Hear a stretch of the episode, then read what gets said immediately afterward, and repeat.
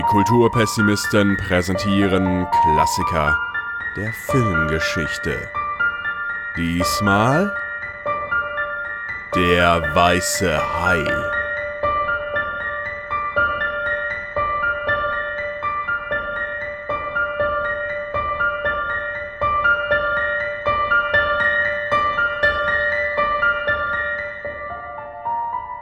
Ja, hallo und herzlich willkommen zu den Klassikern der Filmgeschichte. Und diesmal bin ich wieder an der Moderation, nachdem das letzte Mal ja die Becky so, so charmant durch die Sendung geführt hatte, wo ich dann Asterix mitgebracht hatte. Asterix erobert Rom. Und diesmal ist aber der Gast der Daniel, der Ed Sofakissen auf Twitter. Hallo Daniel. Hallo. Und natürlich auch noch mit dabei vom festen Kernteam die Becky wieder. Moin. Und der Christopher. Hallo. Genau. Und dann, Daniel, erzähl uns doch mal, was du uns heute für einen Film mitgebracht hast.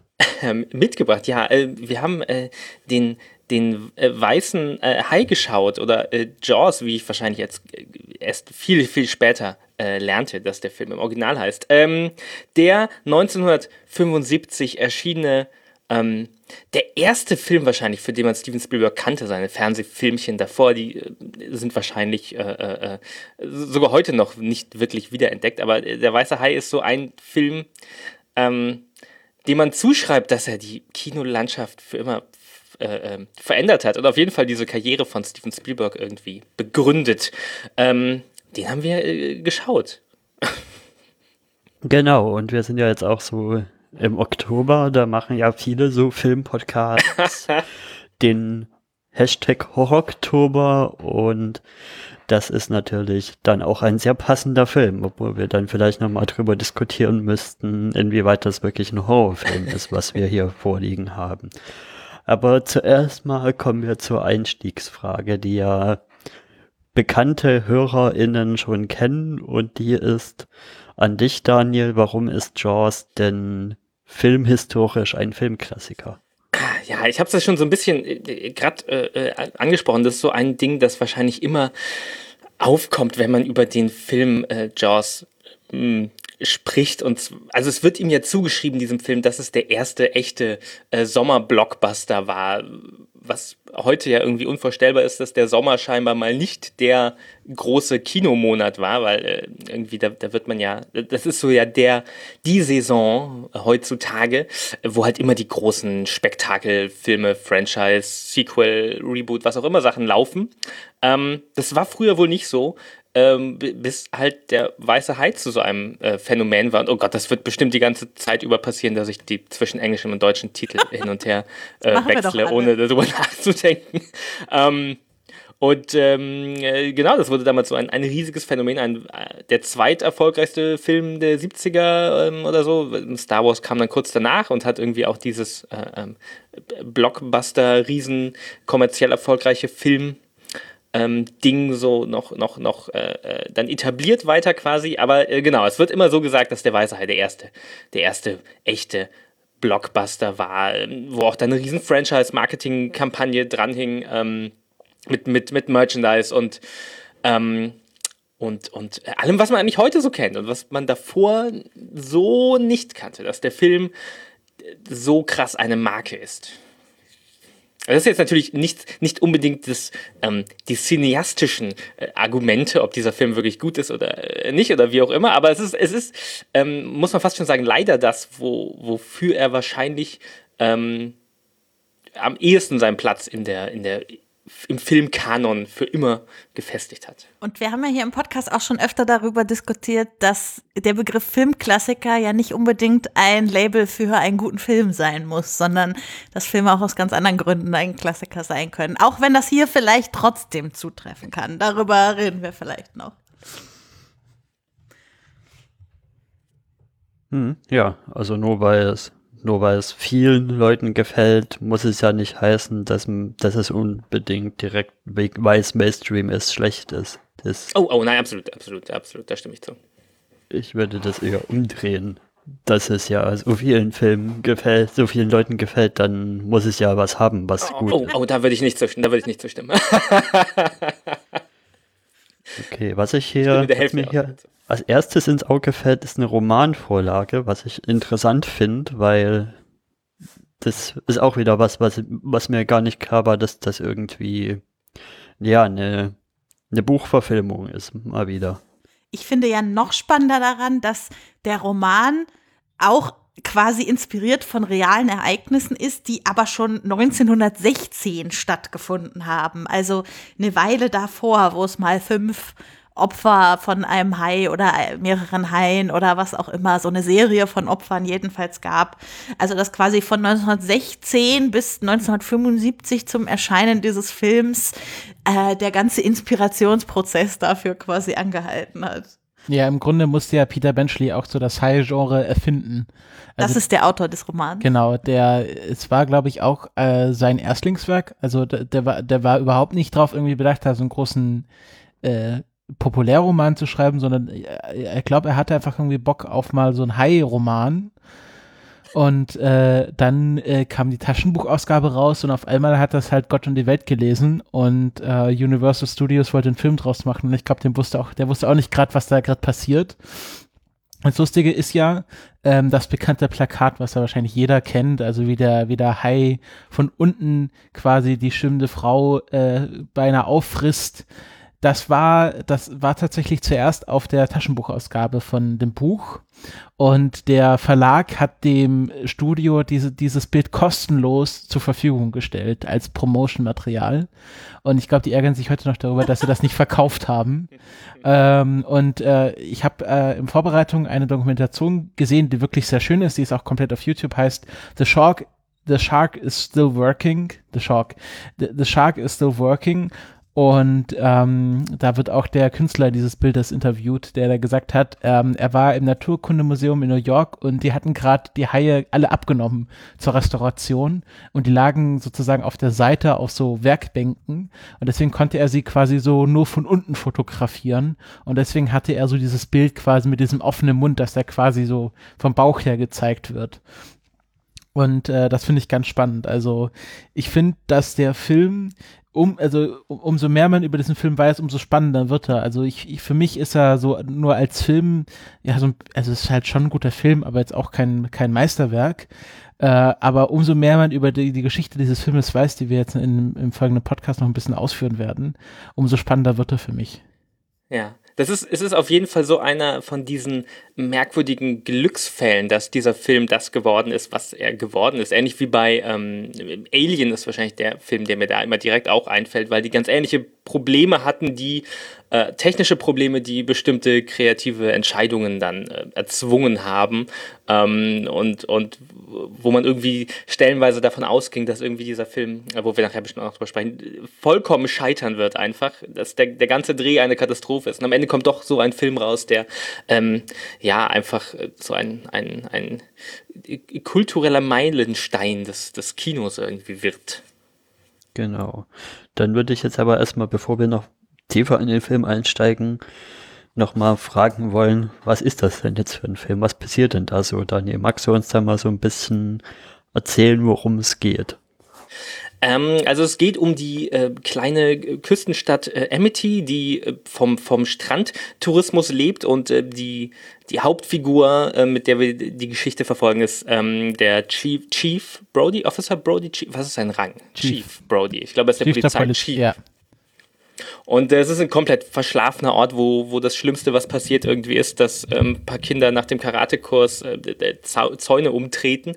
Und ähm, es ereignet sich dann aber ein Haiangriff. Und ähm, ähm, die erste Hälfte des Films ist dann so ein bisschen der äh, Konflikt zwischen Brody, der unbedingt etwas tun will und die Strände sperren will und diesen ähm, Hai ähm, ähm, jagen oder abhalten will, noch mehr Leute umzubringen und ähm, den Interessen der, äh, des, des, Bürgermeisters, des Stadtrates, der, der Geschäfte vor Ort, die alle wollen, dass die Strände offen bleiben, weil das ist das ganze Sommergeschäft. Ähm, und äh, das ist so die erste Hälfte, es ereignen sich weitere, weitere Angriffe, bis das Problem irgendwie nicht mehr zu leugnen ist und ähm, dann, dann ist es fast ein Wechsel zu einem zweiten Film, so in der Hälfte, wo Brody dann mit ähm, Quint, einem äh, alten Seemann und ähm, äh, jetzt äh, Matt Hooper? einem Matt Hooper, einem ähm, ähm, Ozeanologen, ähm, die drei machen sich dann irgendwie auf, mit einem Boot diesen Hai äh, wirklich zu, zu, jagen. Und ab dem Moment spielt der Film quasi komplett nicht mehr am Strand, sondern auf dem Meer. Und ähm, da jagen sie dann diesen, diesen Hai, der irgendwie eine, eine abnorm große äh, Bestie ist, ein, ein, ein riesiger weißer Hai. Ähm, ich habe jetzt die Biologie nicht studiert, wie realistisch diese Größe von, von Hai tatsächlich ist, aber es ist ein, ähm, ich glaube, von 25 Fuß wird im Film gesprochen. Ihr habt die deutsche Version gesehen, also könnt ihr vielleicht die Meterzahl äh, Nee, kann ich jetzt nicht. Ich weiß nur, dass er als Menschenhai bezeichnet wird. Also 25 Fuß sind etwa 7,6 Meter. Hm. Ähm, und ich habe auch in der Doku ge gehört, also hat, ein, hat der Designer des Highs, also der Bruce heißt, äh, benannt nach Steven Spielbergs Anwalt, ähm, hat gesagt, er hat sich einfach Vorlagen von äh, richtigen weißen Haien genommen und einfach alle Maße verdoppelt. ähm, also es, es, hat schon sowas fast leicht übernatürliches dann, wie groß dieser, ähm, ähm, ähm dieser äh, Hai ist, ja. Mhm. Ja, für mich war das Schauen in der Vorbereitung ja so das erste Mal, dass ich den Film überhaupt gesehen habe. Das ist für mich so ein Pile of Shame-Film gewesen und davor habe ich mich halt schon, schon so ein bisschen gefragt, hm, wie wollen die da überhaupt eigentlich das mit dem Hai und der Spannung erzeugen, weil rein theoretisch kannst du ja einfach sagen, du bleibst an Land und die Gefahr ist, es ist keine Gefahr mehr da und irgendwann wird er sich schon verziehen, weil er kein Futter mehr findet. Und da ist es eigentlich eine der wenigen Lösungen, die sie gefunden haben, die man machen kann mit dem, ja, wir schicken Leute auf ein Boot da raus, die den jagen. Ja, und davor, also bei dem Bürgermeister mit den Jacketts, da kannst du nun wirklich nicht an Land bleiben die ganze Zeit. Also die Jacketts des Bürgermeisters, wirklich, darauf muss man achten. Die sind äh, der Abschluss. Das mit den Ankern. Ja, das, das mit, mit, den, den Ankern, mochte ich am liebsten. Wo er auch äh, verschiedene bunt gestreifte Krawatten zu anzieht. Und dann gibt es noch das hellblau-rosa gestreifte, wo er auch mal so rosane Hemden zu anzieht. Das ist ein Traum. Und der schickt ja auch immer alle wieder ins Wasser zurück. Der gute Mann. Ja. Äh, genau. Und ich finde ja, also ich, ich würde gerne mal, am, wir müssen, glaube ich, am Anfang über diesen Hai reden. Weil das ist ja. Das, aber den sieht man doch am Anfang gar nicht. Genau, aber das ist ja genau der Witz an diesem Hai.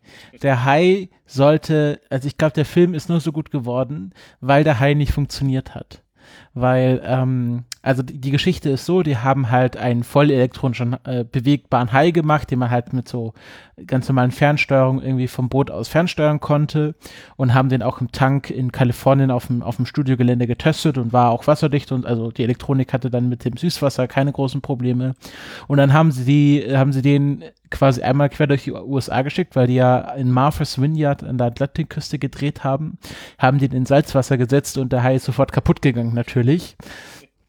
Und äh, dann mussten sie den komplett umbauen, haben alles, glaube ich, auf, ich weiß nicht, ob es Pneumatik oder Hydraulik war, also eines dieser halt mechanischen Systeme umgebaut und dann musste eine komplette Steuerbarke gebaut werden, die immer neben diesem Hai herschwimmen musste, wo dann so große Hebel waren, wo dann jedes einzelne Gelenk dieses Hais mit so einem Hebel quasi auf und zu gemacht werden konnte, sodass der sich halt bewegt hat.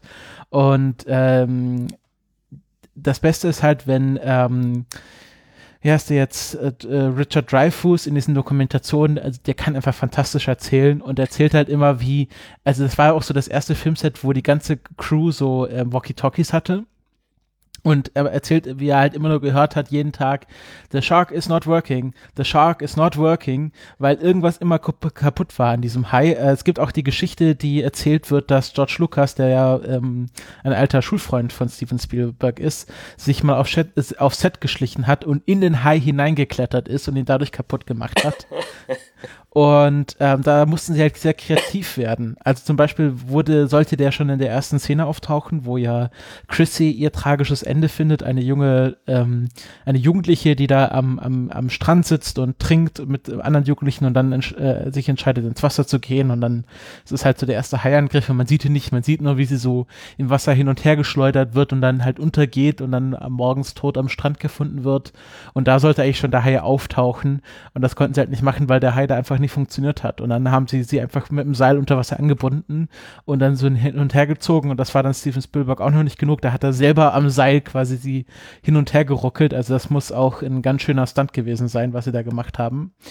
Und äh, auch, was ich, was ich wirklich am besten finde, diese Tonnen. Also, wo sie den Hai dann am Schluss des Films jagen, schießen sie ja mit Harpunen so gelbe Fässer an den Rand, sodass er nicht mehr untertauchen kann. Und das haben sie nur gemacht, damit sie quasi einen Hai haben konnten, ohne den Hai wirklich zu zeigen. Man hatte halt nur diese Tonnen gezeigt, die hin und her schwimmten. Und das war auch so ein grandioses Stilmittel, weil das so dieses, er kann nicht mehr untertauchen. Drei Fässer und er Unfassbar. geht und er geht runter. Unfassbar. Das ist das Beste an der deutschen Synchro. Ich finde, man sieht den Hai, glaube ich, im ganzen Film wirklich, äh, ich habe jetzt nicht gezählt, gefühlt würde ich sagen drei, vier Mal. Am Ende ist er natürlich, äh, wo der, der große offene Kampf kommt, da sieht man ihn öfters auftauchen. Ähm, ansonsten ist es viel Silhouette, man sieht wirklich diese, diese klischeehafte Haiflosse, ähm, die so durchs Wasser äh, ähm, ähm sich schiebt, also ein Schatten unter Wasser, ähm, aber, aber sehr wenig direkte direkte Ansichten ins Maul, was, was man eigentlich so erwarten würde fast. Ja. Und ähm, gerade diese Eröffnungsszene, ähm, dadurch, dass man den Hai nicht sieht, ähm, ähm, und äh, auch, also dadurch, wie du beschrieben hast, ich habe auch diese Dokumentation gesehen, das ist wirklich auch brutal, wie sie diese Szene gefilmt haben. Und die wirkt. Es ist eine unglaublich intensive Szene, finde ich jedes Mal, wenn sie da so ähm, in, in einem sehr merkwürdigen Muster diese Frau durchs Wasser gezerrt wird ähm, und irgendwann dann untertaucht auf einmal und, und weg ist. Und das, das, das hat extrem viel, es ist eine extrem brutale Szene und ich weiß nicht, ob das funktionieren würde so gut, wenn man sehen würde, was sie, also man weiß ja, was, was sie da unter Wasser äh, ähm, angreift, aber wenn man es sehen würde, wäre, glaube ich, viel ähm, von diesem Kopfkino äh, weg, dass das noch viel brutaler macht, als es, als es eigentlich ist. Und sie haben ja zusätzlich zu diesen optischen Ausweichmanövern, die sie so gefahren haben, als der Hai nicht zu sehen war, haben sie ja noch die Sache mit der Musik. Also diese Musik, die ja, also ich habe den Film äh, gestern das erste Mal gesehen, aber diese Musik kenne ich wahrscheinlich schon seit 20 Jahren, ne? Dieses und so. Und das ist ja auch, also man hat den Hai, wie gesagt, eine Dreiviertelstunde nicht gesehen, aber man weiß schon genau, das ist seine Erkennungsmelodie. Wenn diese Melodie da ist, dann wird er gleich zuschlagen. Wir sehen irgendwie Szenen dazu aus seiner Perspektive gefilmt und so. Also das ist schon sehr gruselig. Und also ich äh, muss dazu sagen, ich bin, ich gucke eigentlich äh, keine Horrorfilme oder horrorähnlichen Filme. Ich bin wirklich sehr anfällig für all diese Dinge. Ich konnte ganz gut schlafen heute Nacht, also alles ist gut, aber äh, ich habe sehr viel geschrien gestern auf der Couch und und der schlimmste Moment war der, als der Hai plötzlich einmal kurz auftaucht ohne dass die Musik davor gespielt wird. Das passiert einmal im Film, als, als Winter, Fisch, ja. genau, als sie da mit einer Freude dieses Fischblutgemisch ins Wasser so schmeißen reinschmeißt und, und, plötzlich kommt dieser Hai von unten, ohne dass vorher Musik war. Alter, Alter, war ich fertig. Also diese Musik äh, ist auch wirklich, die hat ja auch Oscar und Grammy und was weiß ich nicht die alles. Die wird ja immer noch bei den Oscars äh, gespielt, um die Leute von der Bühne zu spielen. Was? Also wenn ja, die, wenn die Oscar-Reden Oscar zu lange gehen, dann wird die weiße Hai-Musik eingespielt. Was mir ja bei der Musik aufgefallen ist, ist, also klar, dieses, dieser weiße Hai-Theme ist schon sehr bekannt, also mit dem, der ja auch immer lauter und immer schneller wird. Aber ich finde, das ist so ein starker Kontrast zu dem, was da sonst musikalisch im Film passiert. Also das, das ist, das ist alles so ruhig und fast schon, fast schon märchenhaft. Also ich weiß nicht. Ihr habt ja vielleicht den Anfang von, ähm, von Back to the Future im Ohr. Das sind ja auch diese diese fast glockenartigen Melodie-Elemente drin, die sich hier auch relativ weit über den Soundtrack erstrecken, was ich interessant finde, weil das wirkt so, so mär märchenhaft, so harmlos und das ist dann auch nochmal ein größerer Punkt, den ich dann noch mache über, ja, wie der Film die Horror-Elemente mehr poppen lässt, ist das ja ein in so ein in so eine Wattewolke wickelt. Ob das jetzt mit diesem musikalischen ist, ob das mit dem, mit dem Erzähltempo ist, das ist, das wirkt alles so, so in so ein wattiges Wohlfühl Ding einzuweben. Man, man kommt wirklich, finde ich, so ein bisschen in den Headspace dieser, dieser Inselbewohner, wo es ja wirklich alles so ein bisschen verschlafen ist und, und dann knallen die, die Horrorszenen halt nochmal mehr raus. Ja, also ich liebe ja solche Settings. Ähm, also es, es, kann ja keinen Podcast mit äh, Daniel und mir geben, wo ich nicht über David Lynch rede. ähm, aber ich musste da, also ich musste da auch ganz stark, natürlich ist es da die Kausalität andersrum, aber ich musste auch ganz stark an den Anfang von Twin Peaks reden, äh, denken. Äh, natürlich muss ich auch drüber reden. Ähm, dass, also dieses verschlafene Örtchen, was sich dann auch, also ich finde, das kommt ganz oft vor. Das hat man jetzt auch in Broadchurch, was ja auch so eine, so eine Küstenstadt ist. Und äh, ich, ich finde einfach dieses Setting, so kleine, kleine Städtchen irgendwo irgendwie im Hinterland oder an der Küste und es, es passiert was ganz Schlimmes. Äh, das macht ja auch Stephen King super gerne. Das wirkt einfach. Also da kann man schon erkennen, es ist einfach ein Stilmittel oder ein Setting, was einfach super gut knallt.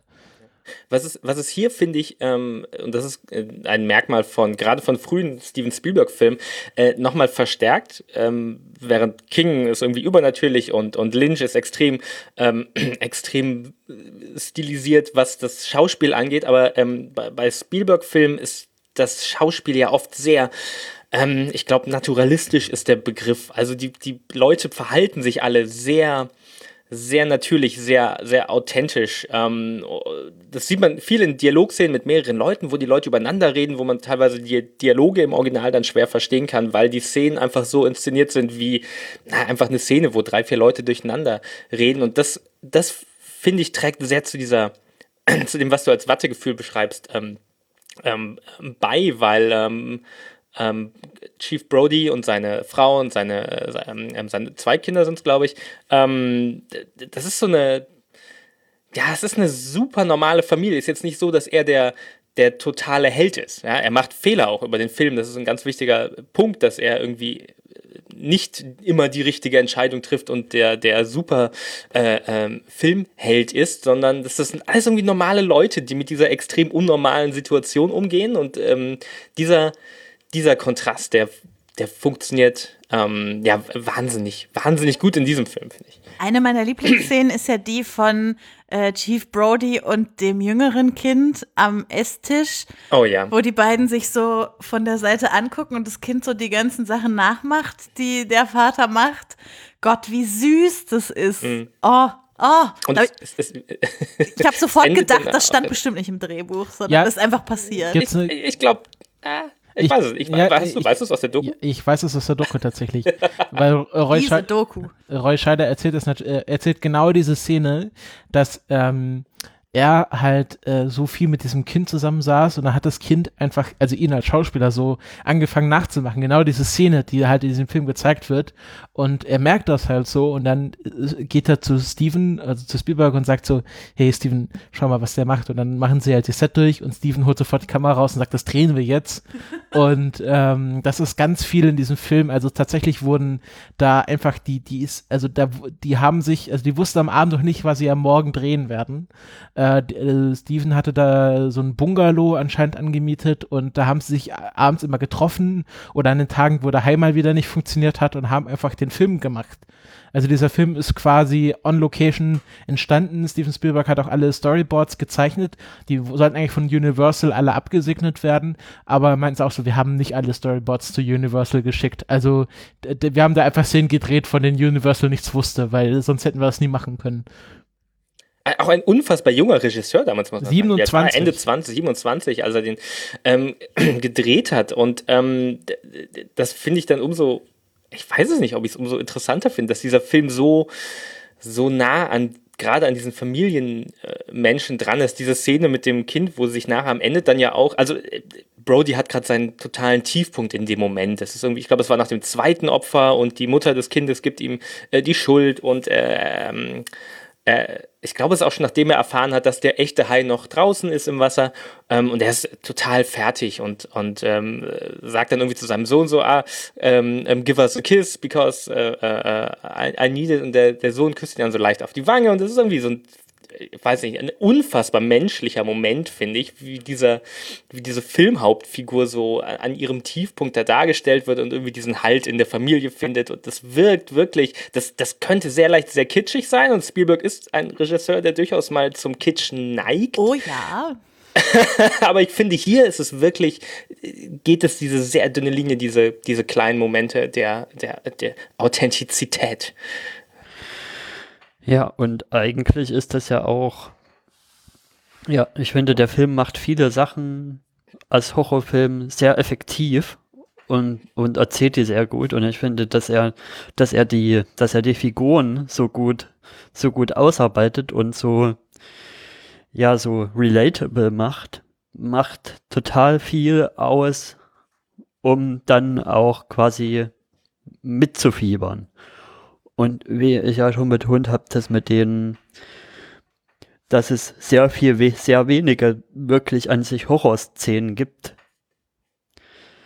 ist, finde ich, eine sehr, eine sehr effektive Erzählung, um die, die Szenen dann insgesamt ja, stärker wirken zu lassen.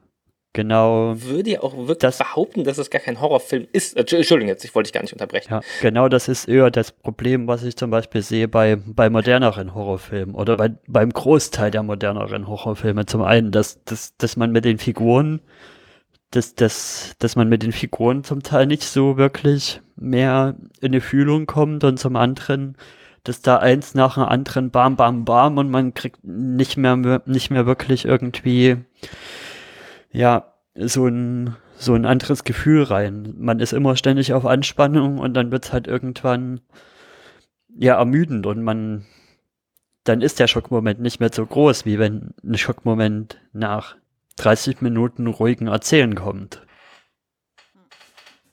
Ich kann da leider gar nicht mitreden, weil ich ja keine anderen Horrorfilme gucke und keinen Vergleich habe sozusagen. Aber ihr, ihr würdet den alle als Horrorfilm bezeichnen?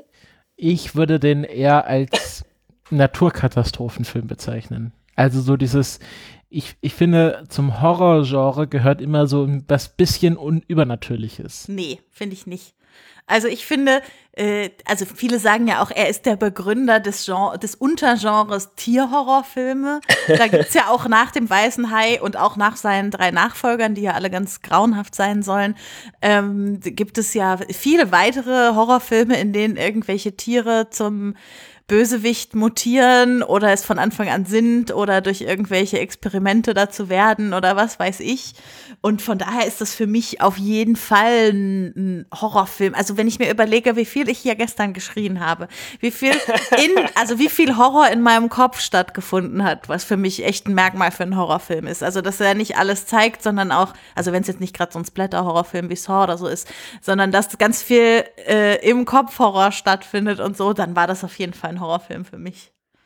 Ja, aber ich würde, ich würde dagegen halten mit dem Argument, dass er die 70er äh, die Golden Age of Disaster Movies waren. Also da gibt's halt so Filme wie Earthquake und Airport, also wo irgendwas ganz, also so, so, so eine Katastrophe einfach, einfach passiert. Und ich finde, dass Jaws wenigstens im ersten Teil, also im ersten Teil vom ersten Film, äh, ein Katastrophenfilm ist. Aber halt auch nicht auf, auf so einer, auf so einer äh, irgendwie äh, äh, Earthquake-Ebene, so dass eine ganze Stadt irgendwie versinkt oder dass hier ein Flughafen in Flammen aufgeht, sondern dass halt so eine Katastrophe in so einer Kleinstadt passieren kann.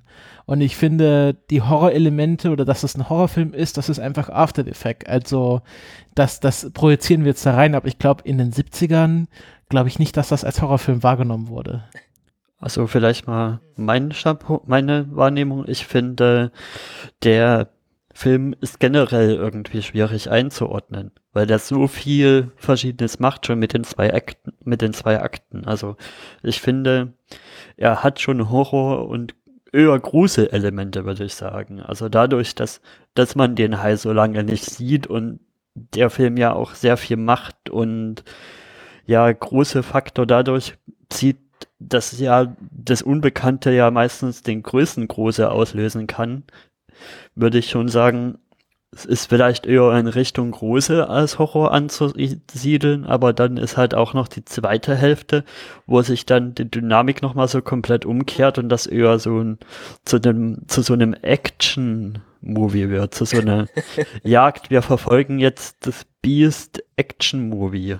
Zu so einem richtigen Männerclub-Film wird es am Ende. Über Männlichkeit müssen wir auf jeden Fall in dem Film noch, noch sprechen. Ich bitte Ähm, darum. ich, ich, ich würde tatsächlich sagen, ähm, Action und Horror sind wahrscheinlich die Genres, die am naheliegendsten sind. Ich würde sagen, die erste Hälfte ist ein, ein Drama und die zweite ist ein Abenteuerfilm. Das, das, das, die erste Hälfte ist für mich wirklich diese, diese Machtlosigkeit dieses Police Chiefs, der irgendwie zugezogen ist, der keine, keine richtige äh, Festigung in dieser Community hat und irgendwie von, den, von der Situation überrollt wird. Ähm, und die zweite Hälfte ist irgendwie eine eine kleinere Moby Dick-Variante, ja, auch mit, mit Quint, dem Charakter, der eine sehr klare Anspielung auf, auf Ahab ja ist, irgendwie, der diese, äh, diese Rachegelüste äh, hat ähm, oder sich an diesem Hai rächen will, unbedingt für das, was er wegen anderen Haien erleiden musste.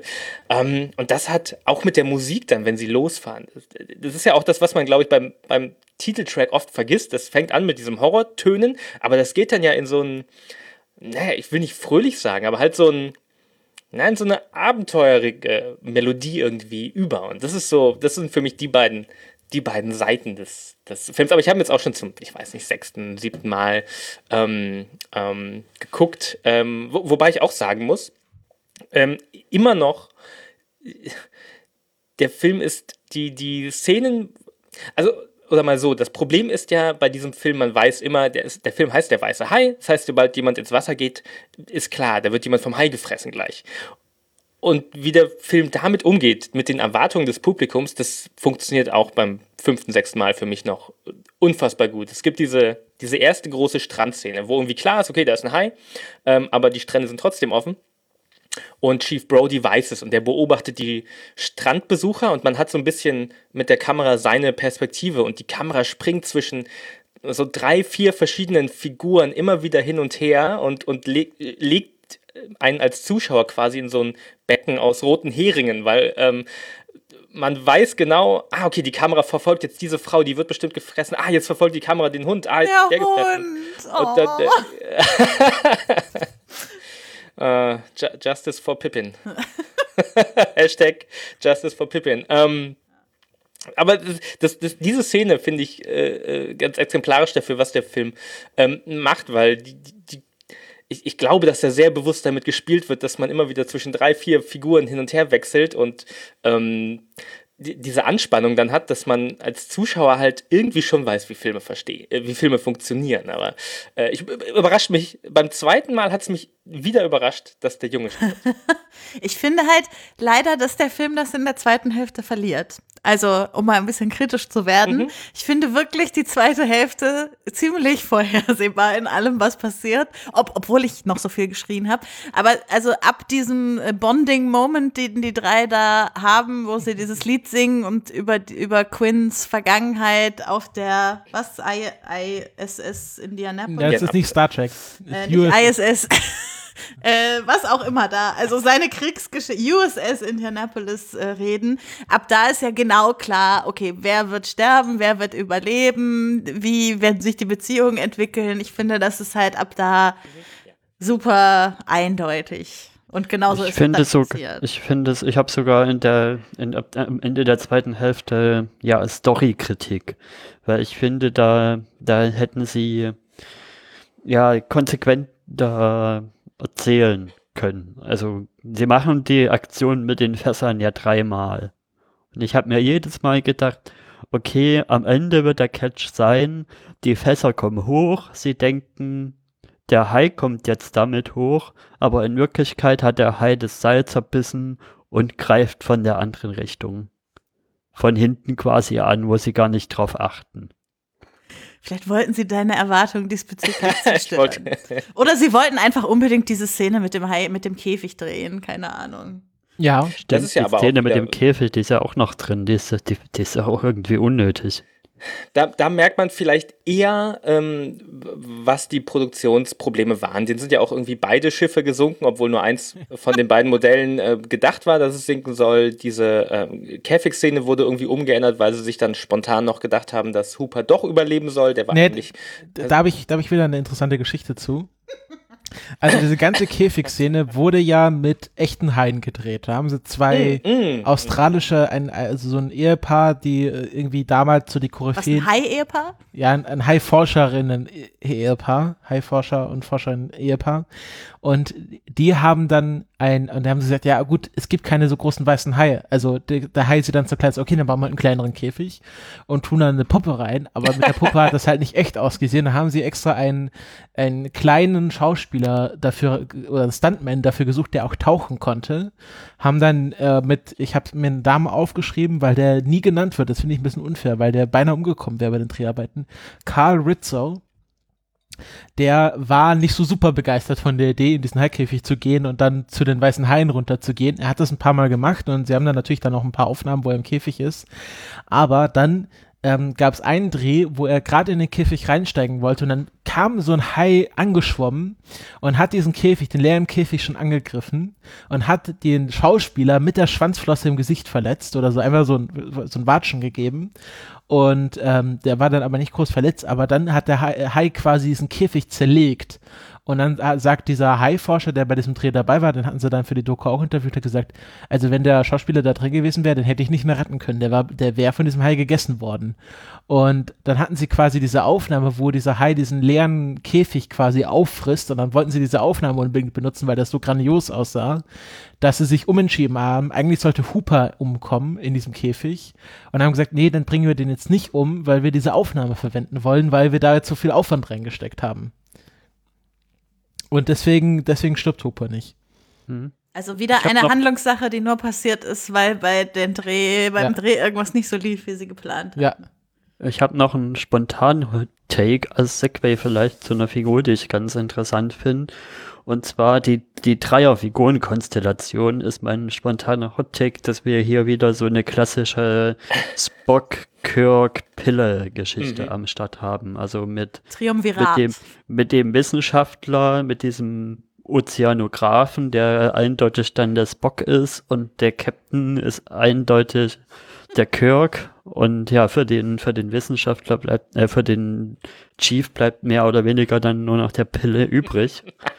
Und das ist halt so eine, so eine Dreierdynamik und genau. Ich finde halt den, den Ozeanographen an sich eine interessante Figur, weil der so, so als die ungehörte Stimme der Vernunft über den gesamten Film wirkt.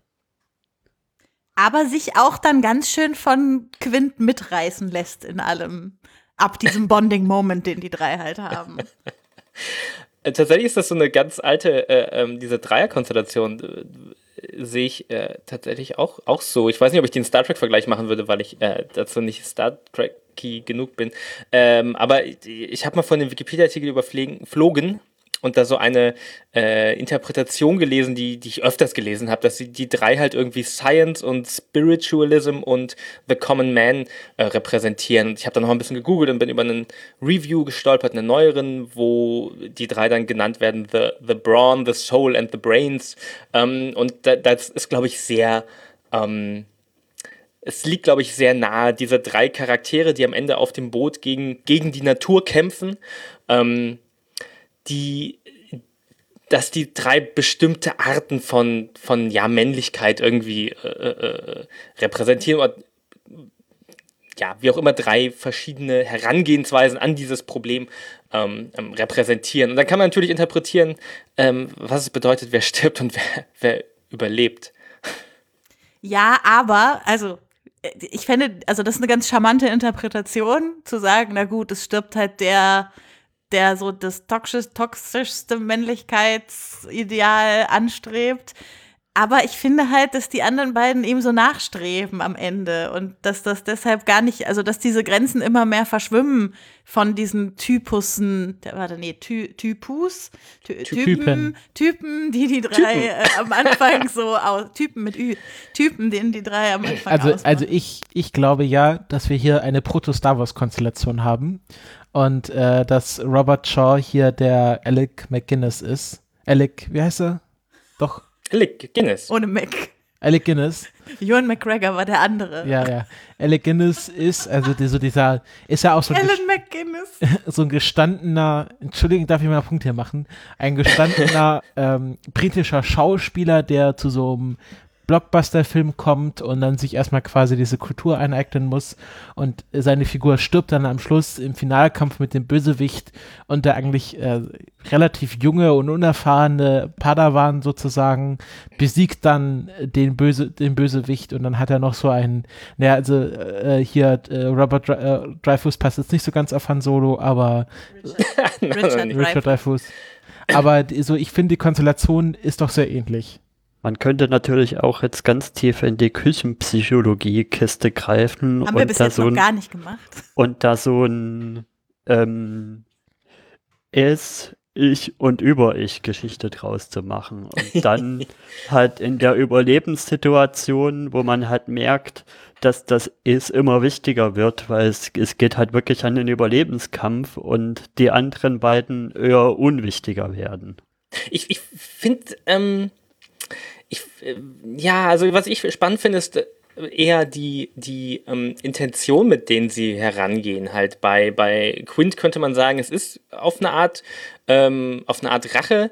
Ähm, bei, bei Hooper ist es die Neugier, weil er ist Wissenschaftler und er müsste es nicht, das ist ja auch seine Rolle. Er ist reich irgendwie, er kommt aus reichem Hause äh, und, er müsste das ja alles gar nicht machen. Und bei äh, Brody ist es halt dieses absolute äh, Verantwortungsbewusstsein, dass er wirklich ähm, die, diese Stadt, für die, er für die ihn die Verantwortung übertragen würde, beschützen möchte und auch seine, seine ähm, Familie. Ähm, und das würde ich da vielleicht am, am ehesten oder am deutlichsten rein, rein, reinlesen. Ich würde, glaube ich, nicht zu sehr äh, dieser Interpretation folgen, dass es so viel bedeutet, wer von den dreien jetzt ähm, stirbt. Aber ich finde es auf jeden Fall interessant, dass diese Konstellation so viel Interpretationsspielraum äh, anbietet, die die drei auf dem Schiff dann halt haben. Ja, wo wir gerade bei Psychoanalyse sind, ähm, es ist ja auch sehr interessant, äh, die Miss Kid, äh, Kint, Kint, Kidner, die Mutter des ermordeten Jungen, da gibt's ja eine sehr zentrale Szene, wo sie quasi als trauernde Mutter auftritt und dann ähm, Chief Brody ohrfeigt, weil er halt wusste, dass der Hai da draußen ist und trotzdem die Ständ- Strände offen gelassen hat und das ist ja so der Moment, wo sich, wo Brody dann auch so final entschlossen ist, diesen Hai jetzt zu töten, koste es, was es wolle. Und ähm, es gibt wieder in der Doku äh, eine interessante Geschichte, wo sie interviewt wird. Ich habe die gesehen, ich werde es da auch Wertschöpfung draus tragen, ähm, wo sie interviewt wird und sagt, ähm, sie hätte gedacht, also sie haben diese Szene schon sehr oft drehen müssen, bis sie diesen Schlag richtig hingekriegt haben. Und sie hat gesagt, damit wären ihre Slapping Days over. Aber nein, nachdem der Film rauskam, meinte sie, vor allem sie junge Männer wollten von ihr geohrfeigt werden. Und äh, sie hat das auch jahrzehntelang gemacht, bis sie sich dann so Anfang der 2000er entschieden hat, dass sie jetzt niemanden mehr ohrfeigen wird. Oh Gott, die arme Frau. Der Kittner-Kink. Das ist ja Und grauenhaft. ich finde das spannend, dass vor allem junge Männer von einer älteren Autoritätsperson geohrfeigt werden wollen. Nun gut, das ist jetzt nicht das Ungewöhnlichste auf der Welt, glaube Wir ich. sind aber- ja auch nur wenige Jahre nach der Reifeprüfung. Ja. Also ich finde das, ich finde das psychoanalytisch so auch, auch vielleicht könnten wir mal hier f- von, von dieser Szene aus zu den Frauenfiguren expandieren, die ja, Welche denn? ja eben, genau, weil, war, ja. weil es treten ja im Grunde nur Mütter oder halt äh, sexy, sexy Corpses auf. Also die, die Chrissy ist ja, ist ja im Grunde nur dazu da, ermordet zu werden. Wobei, positiv, es wird nur ihr Arm gezeigt von der Leiche am Ende, keine Brüste. Ja. Normalerweise sind immer, wenn solche Frauen sterben, nackte Brüste am Ende zu sehen, egal was die Todesursache war. Ja. Sie wird auch nicht, ich, ich hatte nicht den Eindruck, dass sie sexualisiert wird. Ich hatte auch jetzt beim Rewatch beim letzten auch. ja, sie läuft diese- nackt über den Strand. Diese, ja, aber man sieht halt, Sexualisierung ist ja was, also ist ja eine, Ja. der Kontext und das ist ja sehr weit und Silhouette und das ist irgendwie ähm, ähm, ähm, ähm, dunkel. Und ich, das finde ich aber interessant, weil diese Öffnungsszene ist sowas, an der ich immer so ein bisschen hängen bleibe, wenn ich den Film gucke, weil ah, es fängt so extrem klischeehaft an, dieses, ähm, dieses Horrorfilm-Klischee halt, von dem ich gar nicht weiß, ob es damals schon existiert hat. Das, das was ähm, äh, Scary Movie auch dann mit, mit äh, äh, äh, ähm, nicht Scary Movie, um Himmels Willen, Scream, was Scream ja so, so bekannt aufgreift, dass die äh, äh, erste äh, das erste Opfer in einem Horror-Slasher-Film immer irgendwie eine, eine junge Frau ist, ähm, was bei Scream halt irgendwie die, die einzige bekannte Schauspielerin in dem Film ist, so in etwa. Ähm, Aber natürlich Wie- greift Scary Movie ja auch noch von Scream nochmal auf einer Metaebene höher oh auf. Gott, ich wollte wirklich nicht Scary Movie sagen, ist mir echt unangenehm, dass ich. Oh Mann. ähm, ähm, aber es ist absolut wahr. Es ist ein Film über, über es ist absolut ein Film ähm, über, über Männer. Ja. Das, das würde ich, das würde ich auch so sagen von, von dem, worum es in dem Film, ähm, in dem Film äh, geht. Und die Frauen sind äh, absolut ähm, ähm, Randfiguren, durchaus mit, mit wichtigen Momenten, ähm, aber halt absolut das, neben, Nebenfiguren. Also wenn man den Film runterbricht, ist es ja, die Männer ziehen aus, um das Mammut zu erlegen. Was, Ja, das Mammut wird ja erlegt, um die Familie zu ernähren. Ja, aber, ja, aber sagen wir so, man könnte diesen Film im Grunde in der Steinzeit erzählen. Ja, das kann, das kann man nicht mit jedem Film. Das ist halt irgendwie, es gibt eine Gemeinschaft an Menschen und dann kommt ein wildes Tier in diese Gemeinschaft und tötet Menschen und dann ziehen halt quasi die Krieger aus und wollen dieses Tier dann erlegen und dann gibt es quasi diesen triumphalen Moment, wo der, wo das, wo die Bedrohung erlegt wird. Das ist im Grunde so primal, das sagt ja auch John Williams, der, der, der, der, der dann diesen ganz simplen Soundtrack, dann komponiert er einfach nur zwei Tasten gespielt und dann meinte Steven Spielberg, und das war's jetzt? und äh, John Williams, ja, da, du hast ja so einen primalen, so einen, Urpri so einen Urinstinkt-Film gemacht, da kann ich doch jetzt hier nicht mit so einem Star Wars Soundtrack auflaufen. Hat Das ja hat noch, er bestimmt gesagt. Star Ja. Wars Soundtrack. Genau, weil, weil überhaupt. Star Wars, ke- kennst du Star Wars, den Film, den ich nächstes Jahr machen werde? ja, aber- also Ja. ich, bei mir hat der Film noch so im Gedanken noch so, ja, Kritik an der Vorgehensweise quasi geäußert und ich würde das mal meinen inneren Hagrid-Channel nennen. Denn ich habe schon so ein bisschen gedacht, hm, was ihr jetzt hier macht, ist schon ganz schön das Ding missverstehen. Also das ist eigentlich bloß ein missverstandener Riese, der, der, zu, der am Anfang einfach ein vollgeladenen, ein vollgeladenes äh, Bistro sieht und sich da halt bedienen will. Und am Ende, ja, es ist ja klar, wie der reagiert. Der, der, wird, der wird gejagt, der wird quasi förmlich in die Ecke gedrängt. Und dann ist ja klar, dass, dass der irgendwann anfängt, sich zu wehren. Ja, und Das finde ich aber eine Interpretation, ist, ist schon sehr eine Interpretation aus der, aus der, aus der heutigen Zeit. Ich finde es tatsächlich einen sehr spannenden Aspekt, dass Haie ähm, äh, ihren, ihren extrem schlechten Ruf dann ja auch wegen dem Film weg hatten. In dem Film, es ist in dem Film ja so, der Hai wird ganz klar als, das ist ein Monster geframed. Das ist ja ein Monsterfilm eher, als dass es ein, ähm, als, als ein, ein Tierfilm ist, finde ich. Ähm, äh, aber äh, was ich interessiert, also deshalb, ich, ich, ich kann dem Film es nicht so wirklich vorwerfen, dass er dieses Monster als einfach böse hinstellt, um irgendwie diese Konfliktsituation zu erzeugen. Aber was wirklich spannend ist, ist die äh, Auswirkung, die das auf die äh, echte Welt hatte. Denn es, ich habe die Statistiken nicht vor Augen, aber ich bin sicher, Christoph hat das äh, zur Hand. ähm, wie viele, äh, ich, ich meine, dass danach dem Film die Tötungen von Haien tatsächlich gestiegen sind stark. Äh, das, das haben sie in der Doku tatsächlich nicht gesagt, Nein, weil das, Gibt's war, ja das war schon eher was eine, eine schlechte eine, un, eine unkritische Doku über Jaws. Aber natürlich ist also diese ganze, es gibt ja dann auch von, von äh, hier, ähm, wie, wie heißt dieser Naturchannel? Es gibt ja mal Shark Week und dann natürlich, äh, äh, National Geographic? ja genau, äh, nee, Discovery Channel.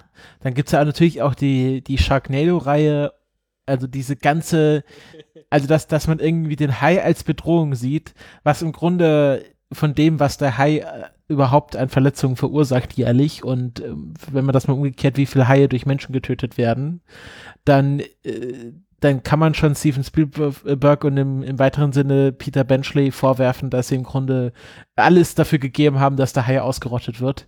Und äh, lustigerweise gibt es einen Preis für Haiforschung, der im Namen von Peter Benchley vergeben wird. Ähm, und diese Hai-Forscher, die dann diese Szene im Käfig gedreht haben, die, denen ist auch erst danach klar geworden, was sie da eigentlich angerichtet haben für ihr Forschungsfeld und äh, haben jetzt auch versucht, über die Jahre hinweg äh, Wiedergutmachung zu leisten, indem sie quasi die Leute aufgeklärt haben, dass Haie eigentlich gar nicht so gefährlich sind und ähm, dass man halt aufpassen muss, aber im Grunde keine, keine wesentliche Bedrohung darstellen. Ja, solche Filme haben ja gerne mal so Folgen. Also oder generell Filme, also ich musste gerade dran denken. Filme an haben Nemo zum Beispiel, ja, genau, wo dann Leute gesagt. massenweise angefangen haben, Fische die Klospülung runterzuspülen. Oh nein, wirklich, die eben das nicht im Meer landet. Nicht. Echt nicht? Das ist ja traurig. Ja. Da Kinder Menschen, ey. Was, naja. Menschen sind eigentlich die wahren Monster für diese Horrorfilme. Ja. so, Hot das ist die andere Moral, die so ein Film Deswegen finde ich ne? ja auch die, die Horrorfilme, wo, wo Menschen quasi, quasi den Horroreffekt erzeugen, noch mit am, mit am effektivsten und gerade so Horrorfilme, die noch irgendwie was Übernatürliches bringen, die, die locken mich irgendwie kaum hinterm Ofen hervor. Ja, ja, aber ich finde, ähm, also es gibt ja auch äh, Filme, die, die quasi, also um einen anderen Spielberg-Film zu referenzieren, wie äh, zum Beispiel Krieg der Welten, ähm, wo ähm, Jetzt habe ich den Faden verloren. Welchen es Punkt ging war? um Menschen, sind das wahre Monster? Ja, also ich finde, ich finde, ich finde Horrorfilme auch spannend, wo die Menschen quasi völlig machtlos sind und äh, wo es dann am Ende dann nicht darauf hinausläuft, der Mensch überkommt seine eigene Limitation, wie jetzt in der Weiße Hai, ähm, und, und besiegt dann dieses Monster, was irgendwie unbesiegbar wirkte, sondern wie in Krieg der Welten, dass sich das Problem im Sekunde von sich, von, von sich aus erledigt. Auch wenn das ein bisschen antiklimaktisch ist, aber ich finde diese totale Machtlosigkeit des Menschen auch immer sehr spannend. Ja, weil ich ja bei anderen Horrorfilmen nicht mitreden kann, äh, führe ich einmal wieder zur Handlungsebene des Films Aber du willst doch nicht zurück. sagen, dass Krieg der Welten ein Horrorfilm ist. Ich führe zur Handlungsebene dieses Films zurück und äh, möchte nochmal das äh, Heimatmotiv in den Raum werfen, äh, was ich noch Heimat. ganz, ganz Heimat. Oh, oh, der ist gut. Oh Gott. Ja, den habe ich natürlich total bewusst gemacht. Ähm, genau, das Heimatmotiv, was ich noch ganz spannend finde, weil es ja bei dem Chief auch so ein bisschen darum geht, dass der noch gar nicht so lange da ist, wo er jetzt ist, weil er ja angeblich wasserscheu ist und sich erstmal an den Gedanken gewöhnen musste, da auf so einer Insel zu leben. Und aber das sieht ja nur vom Wasser aus wie eine Insel und vom Land aus halt nicht. Ähm, und dann gibt's diesen, diesen äh, spannenden Nicht-Dialog mit seiner Frau, der meine zweitliebste Szene des Films ist, nach der Szene mit dem Kind, äh, wo, wo sie darüber reden, dass sie nach Hause zurück wollen. Und sie sagt nach New York und er sagt, nee, nach hier. So, wo man das Gefühl hat, okay, jetzt ist er angekommen und jetzt kann er sich auch richtig aufmachen, diesen Hai äh, umzubringen. Und jetzt ist erst der Moment, wo er auf dieses Schiff mit raufgehen kann und so. Weil er jetzt dann für seine Heimat sozusagen fightet. Hm. Ja, gerade das mit dem, dass, dass er so von außen hinkommt, gibt dem Film ja auch noch diese Fish out of water Ebene dazu. Mhm. Fisch, haha. Ja. Entschuldigung. Wollen wir heiraten spielen? oh Gott, oh Gott, oh Gott. Uh, wäre jetzt der richtige Grüße Moment. an Jon Schaar. Also, also, aber wo wir gerade bei Humor sind, weil das ist auch tatsächlich etwas, was mir bei, beim, beim letzten Rewatch ähm, ähm, jetzt gerade aufgefallen ist, das, wie, wie unglaublich witzig dieser Film ist. Yes. Trotz all dem Horror und der Gewalt und, und ähm, was auch immer da alles passiert, aber es ist ein so so witziger Film. Es gibt so, äh, das, das sind auch ganz unterschiedliche Sachen. Es gibt so Sachen wie meine Lieblings-Slapstick-Szene ist, glaube ich, äh, wo diese beiden Typen, äh, also es wird irgendwann im Film ein, ähm, ein, ein, ein Kopfgeld äh, auf den Hai ausgesetzt und dann fangen irgendwie alle an zu angeln. Ähm, und, und zwei Typen werfen dann irgendwie ein Seil mit einem Haken und dem, dem Sonntagsbraten ins Wasser und der, der Steg wird dann weggerissen und das ist eine ultra dramatische Szene, weil der eine Typ ist im Wasser und man weiß bis zur letzten Sekunde nicht, ob es an Land schafft oder gefressen wird. Und als er es dann geschafft hat und er total erschöpft sitzt, schwimmt so vorne im Bild so ganz langsam dieses letzte Stück Steg auch wieder an Land in so einem perfekten ähm, komödiantischen Timing. Und solche Sachen sind irgendwie durch den, durch den ganzen Film. Und ein, zwei Minuten später sagt irgendjemand, wir müssen seiner Frau noch erklären, wo der Sonntagsbraten geblieben ist. Das ist das also Wichtige an dieser Szene war. ja, also bei mir ist das Unfassbare wirklich am, am stärksten aufgefallen. Das ist natürlich ein Witz, der so wahrscheinlich nur in der Synchro funktioniert. Ja. Welche, welche Szene meint ihr da? Zwei Fässer im Hai Zwei Fässer im Hai und er kann, äh, er kann noch wieder untertauchen. Das ist ja unfassbar. Oh, wirklich? das ist tatsächlich, oh, grandios. Da muss ich doch nochmal die deutsche Synchro gucken. Das ist ja fantastisch.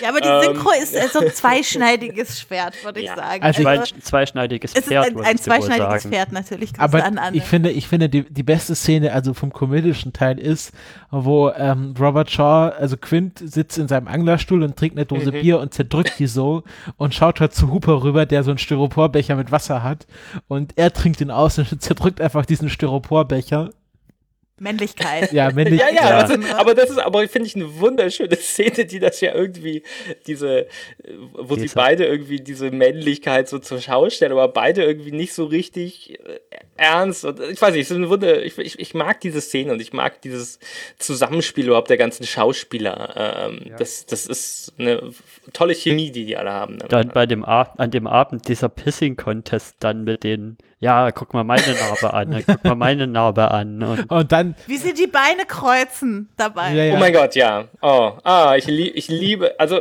das ist auch, das ist ja die, wahrscheinlich die große Szene, auch dieser Monolog, in dem sie da endet, aber was, wo sie dann abends ähm, Schnaps trinken im Boot, ähm, be bevor dieser große Hai-Monolog ja. kommt, äh, ist, ist wunderbar. Das, das Interessante ist, es gibt zwei interessante Fakten über diesen Monolog. Erstens, der war ursprünglich 15 Seiten lang.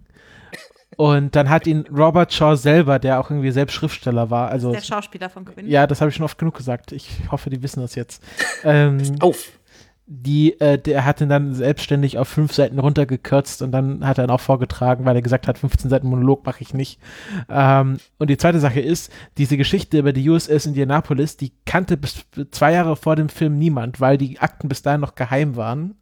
Und da gab es wirklich Leute, die diesen Film gesehen haben und durch diesen Film erfahren haben, was mit ihren Kindern passiert ist. Die, also da wurde halt gesagt, ja, ihr Sohn ist auf der USS Indianapolis verstorben, aber wir dürfen ihr leider nicht sagen, wie.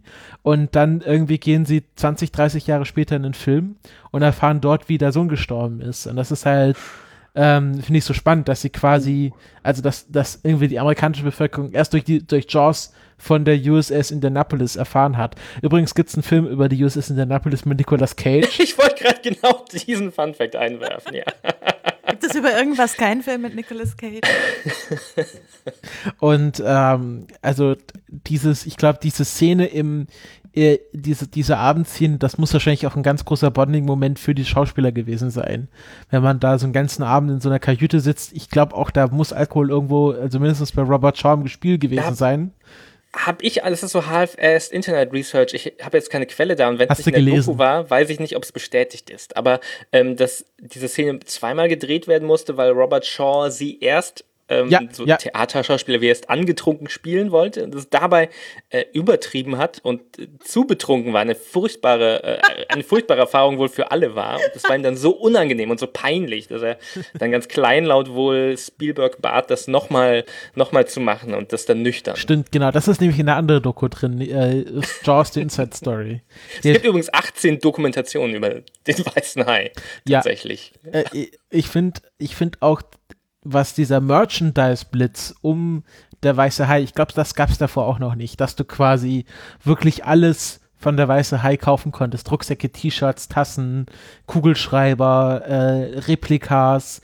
Also äh, ich, dass du quasi von jeder Figur auch eine Actionfigur haben konntest und dass es ja immer noch so weiterging. Also in den 2000ern fing das ja wieder an, dass die Leute wieder, da, dass wieder Replikas produziert wurden oder, oder Spielzeug von der Weiße Hai, dass die Leute immer noch so versessen auf diesen Film waren so versessen, dass heute noch Hai-Filme gemacht werden, dass es einen Hai-Alarm-Podcast gibt, der nur Hai-Filme besprechen genau. kann und immer noch Stoff hat. Also. Aber war ja. irgendeiner von diesen Hai-Filmen jemals wirklich erfolgreich? Ich, Von gut mal gar nicht. Sharknado? Ich glaube, Sharknado ist schon erfolgreich. Also ich habe mir jetzt vor kurzem. Also wir, hat, wir hatten ja diesen Sommer den, den Sommer-Blockbuster High-Film quasi The Mac. Jaws auf Steroiden mit dem Mac. genau. Aber war der erfolgreich? Nein, der war, der war, ich glaube, der war so ein Flop. Also wenn ich, also ich glaube, wer der letzte Film, der sich wirklich Mühe gegeben hat, war The Shallows mit äh, Blake Lively ähm, wo es halt darum, also wo es quasi darum ging, dass es eben nicht so quasi das tiefe Wasser ist, sondern die, die ist dann in so einer Bucht und dann ist so ein Hai, der, also sie kommt dann von dieser Felsen nicht runter, weil der Hai immer sofort da ist, aber es ist halt ganz flaches Wasser und, und man sieht den Hai auch immer. Und aber ja, also es, ich glaube, es ist kein, es gibt keinen wirklich guten zweiten Hai-Film. Also nichts, was irgendwie an Jaws rankommt. Tatsächlich muss ich gerade kurz ein, ein Rechercheffekt einwerfen. The Mac ist tatsächlich auf Box Office Mojo der zweiterfolgreichste Horror im Wasser-Film nach Der Weiße Hai. ähm, ja, aber ich. Vor Deep Blue Sea. Ja, sogar Jaws 2 ist vor Deep Blue Sea. Ist eine interessante Liste. Anaconda, The Shallows ist auch drin in den Top 10. Ja.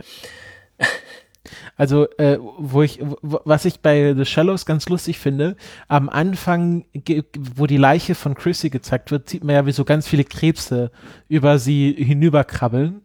Und in The Shallows gibt es eine Szene, wo Black Lively, um zu überleben, diese Krebse isst. Und ich finde das, also ich habe mir dann überlegt, ob vielleicht The Shallows quasi der Versuch war, die Jaws aus Sicht von Chrissy zu erzählen, wenn sie sich quasi gegen den Hai hätte wehren können. Und ich glaube, so ist die Interpretation von der Shallows ganz spannend, so eine Art feministische Version von Jaws. Aber das ist jetzt auch so ein bisschen herbeigesponnen. Aber vielleicht, äh, wenn man den Film jetzt schaut, dass man den mit ganz anderen Augen sieht.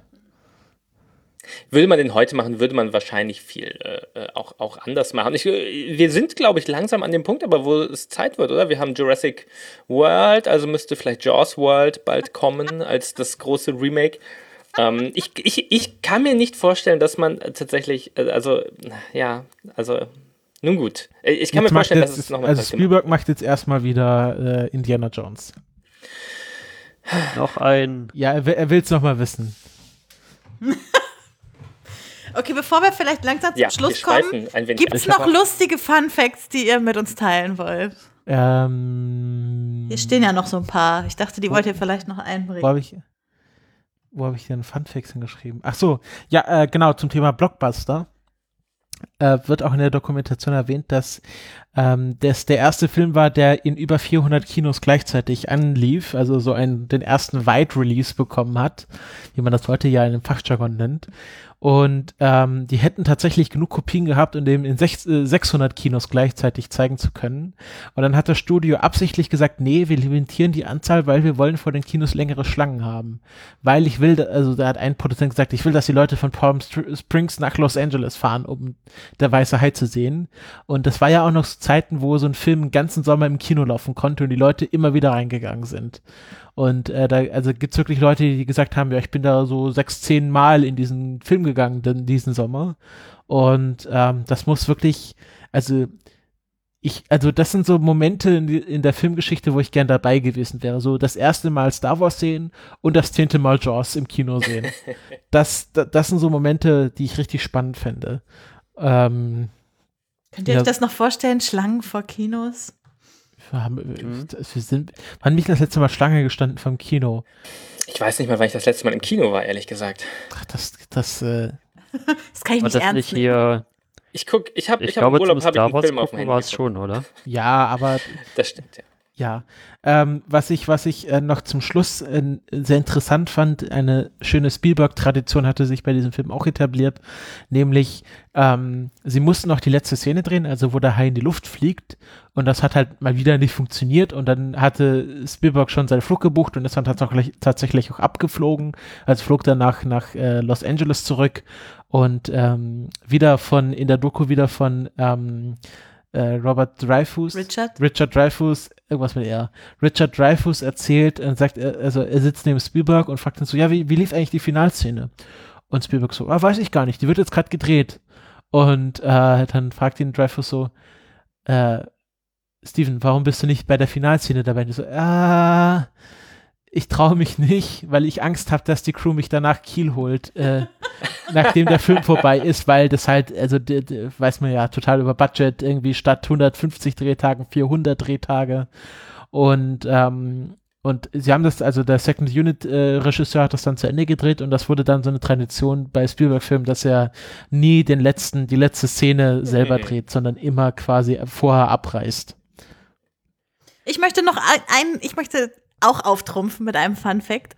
Ist euch aufgefallen, dass Quint das fünfte Opfer ist und Quint, Ja. also vom lateinischen Quintus für der vierte, äh, der, der vierte sag ich schon, der fünfte kommt. Ach ja, meine eigene Aber wie, funkt, wie, wie funktioniert das denn eigentlich, habe ich mich gefragt, mit, mit wenn Brody hätte sterben sollen? Vielleicht hätten sie davor irgendein Opfer noch weggelassen oder sowas, man weiß es nicht. Vielleicht ist auch einfach nur Zufall und das ist quasi das Schicksal. Hat hier durch Oh. die Benennung Oh, das von Quint ich. gesprochen. Ich, ich gucke ja immer gerne so ein bisschen auf YouTube noch, wenn wir so Filmklassiker besprechen. Was sind die üblichen verdächtigen Film-Essay-Kanäle Ist so, so dazu erzählen? Und da sind mir jetzt zwei Sachen besonders aufgefallen.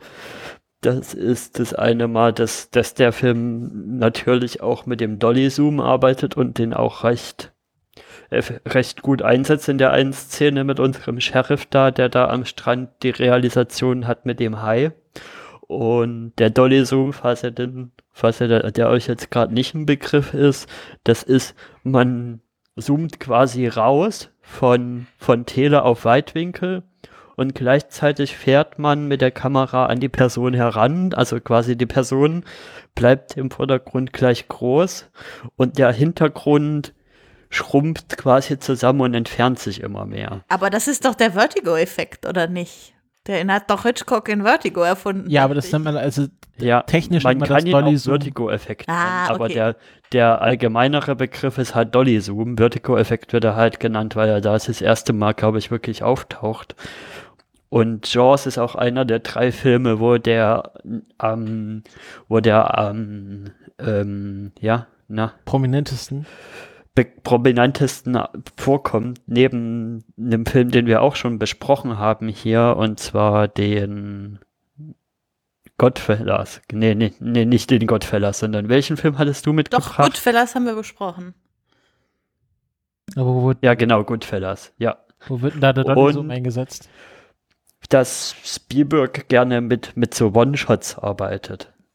Das wird in dem Film natürlich auch gemacht, dass, dass Spielberg schon gerne so Szenen einarbeitet, die relativ lange ein, ein Take sind. So sein Sweet Spot scheint irgendwie da anderthalb Minute zu sein, wie es wohl in, in Every Frame a Painting rausgearbeitet wurde. Und der der macht aber seine, seine Warner eher so, dass er, dass man, dass, dass, dass sie nicht so auffallen. Also es gibt ja schon eher so verkünstelte Warner, die, die dann so, die dann so von einer Draufsicht zum Beispiel noch über, über mehrere Räume gehen, dass man ganz klar sieht, okay, das ist jetzt, das ist jetzt eine künstlerische Entscheidung, das so zu machen und Spielberg bleibt damit aber eher lieber im Hintergrund und zeigt, macht das eher aus, aus Story Gesichtspunkten eine Szene so länger zu machen, um das und um am Pacing gut zu arbeiten. Gut, bevor ich die Abschlussfrage stellen wollte, würde ich gerne noch mal eine Runde an alle machen. Und zwar, wie find, also nochmal ein bisschen auf die Story-Ebene zurückgehen. Und zwar, wie findet ihr das Ende? Ist das jetzt ein gutes Ende? Kommt es, kommen die Figuren am Ende gut weg? Also gerade unser, unser Sheriff oder ist das eher nicht so ein Happy End? Ähm, ich finde, äh, also ich, ich fange einfach vielleicht einfach mal ganz dreist an, weil ich irgendwie äh, das ja. zu, zu, verantworten habe ja scheinbar diesen Film. ähm, das mit dem Ende meinst du speziell, dass der Hai explodiert. Spo Spoiler, der Hai explodiert. Hm. Ähm, ich ich mag das Ende sehr. Ich mag das Ende in all seiner äh, Cheesiness ähm, äh, sehr, in diesem ähm, ist ja auch ein Moment, der, der äh, foreshadowed wird mehrfach. Man sieht in einem Buch, das Hooper, ähm, ähm, das Brody am Anfang liest, so einen Hai, der so einen Tauchtank verschluckt und das ist ja auch das, wie er am Ende stirbt. Ähm, ich mag die Szene sehr, weil es wirklich dieser, es ist fast schon so ein, so ein, so ein Ritterduell, ja. Es ist, es, es ist so wirklich dieser, dieses, dieser letzte Moment, wo er eine Chance hat, ähm, da lebend rauszukommen. Er ist wirklich auf dem letzten Meter Holz, das vom Schiff noch über Wasser ist und ähm, wahrscheinlich war es die letzte Kugel im Gewehr, mit der er dann diesen Tank trifft und den Hai in die Luft jagt und das hat etwas in seiner Albernheit etwas sehr kathartisches für diesen ähm, Charakter, finde ich, der so viel durchgemacht hat, um diesen, ähm, ja, um, um die Sicherheit in der Stadt wiederherzustellen und äh, ja, ich, ich, ich mag es, wie es auch dann endet mit den beiden, äh, wie sie dann die letzten Überlebenden an Land paddeln, so äh, ähm, ähm erschöpft, aber triumphierend. Ja, da finde ich halt, das Ende ist halt die Frage. So, ist das jetzt so positiv oder ist das jetzt eher so, wenn man eine Kosten-Nutzen-Rechnung aufmacht, dass das halt alles nicht so pralle war, die Aktion? Ich finde, also worüber ich mich während des Guckens schon aufgeregt habe, war, warum sie nicht früher auf die Idee gekommen sind, diese Flaschen in den Hai zu schmeißen und drauf zu schießen, weil sie wussten ja, dass sie diese Flaschen haben. Also Christopher musste das ertragen, wie ich hier saß und meinte, Mann, warum seid ihr da nicht früher drauf gekommen? So. Von daher finde ich es schon wieder vielleicht nicht, dass sie so super gut wegkommen, weil sie ein bisschen spät auf die Idee gekommen sind. Ja, also ich glaube, man darf da nicht zu viel drüber nachdenken, wie sinnvoll es jetzt war, diesen Hai zu erlegen und nicht einfach warten, bis er wieder von alleine weggeht, aber naja. Ich finde. Es, ist ja ein, es ist ja ein symbolischer Hai. Ja, es, genau. Es ist, es ist der Hai in uns allen. Was? Hm. Oh Gott, wir sind ein bisschen zu philosophisch heute, habe ich das Der Hai, der Hai ist ein Symbolbild für den Kapitalismus. Schön finde ich eigentlich an den Filmen aus der Zeit, dass dass die Credits noch so über, über Bild funktionieren. Ja. Das hat man ja heutzutage eigentlich gar nicht mehr. Da heißt man ja nur noch schwarze Credits. Ja, das habe ich. Ich finde das eigentlich ganz schön und stimmungsvoll. Das habe ich jetzt beim Harry Potter Marathon gemerkt. Das hat mich so gestört. Der einzige, und das ist natürlich auch der, der beste Film von Harry Potter, der einzige Film, der eine voll äh, animierte Credit-Scene hat, ist natürlich der Gefangene von Azkaban, wo es diese wunderbaren Credits mit der Karte des Rumtreibers gibt. Und äh, die anderen laufen alle über schwarzen Filmen. Aber das sind ja auch nun modernere Filme und der Hai, äh, was, äh, der weiße Hai, oh Gott, der weiße Hai ist ja schon was länger her. Also ich habe ehrlich gesagt keine Ahnung, ob das zu der Zeit üblich war, so Credits über Bilder laufen zu lassen. Schon, oder?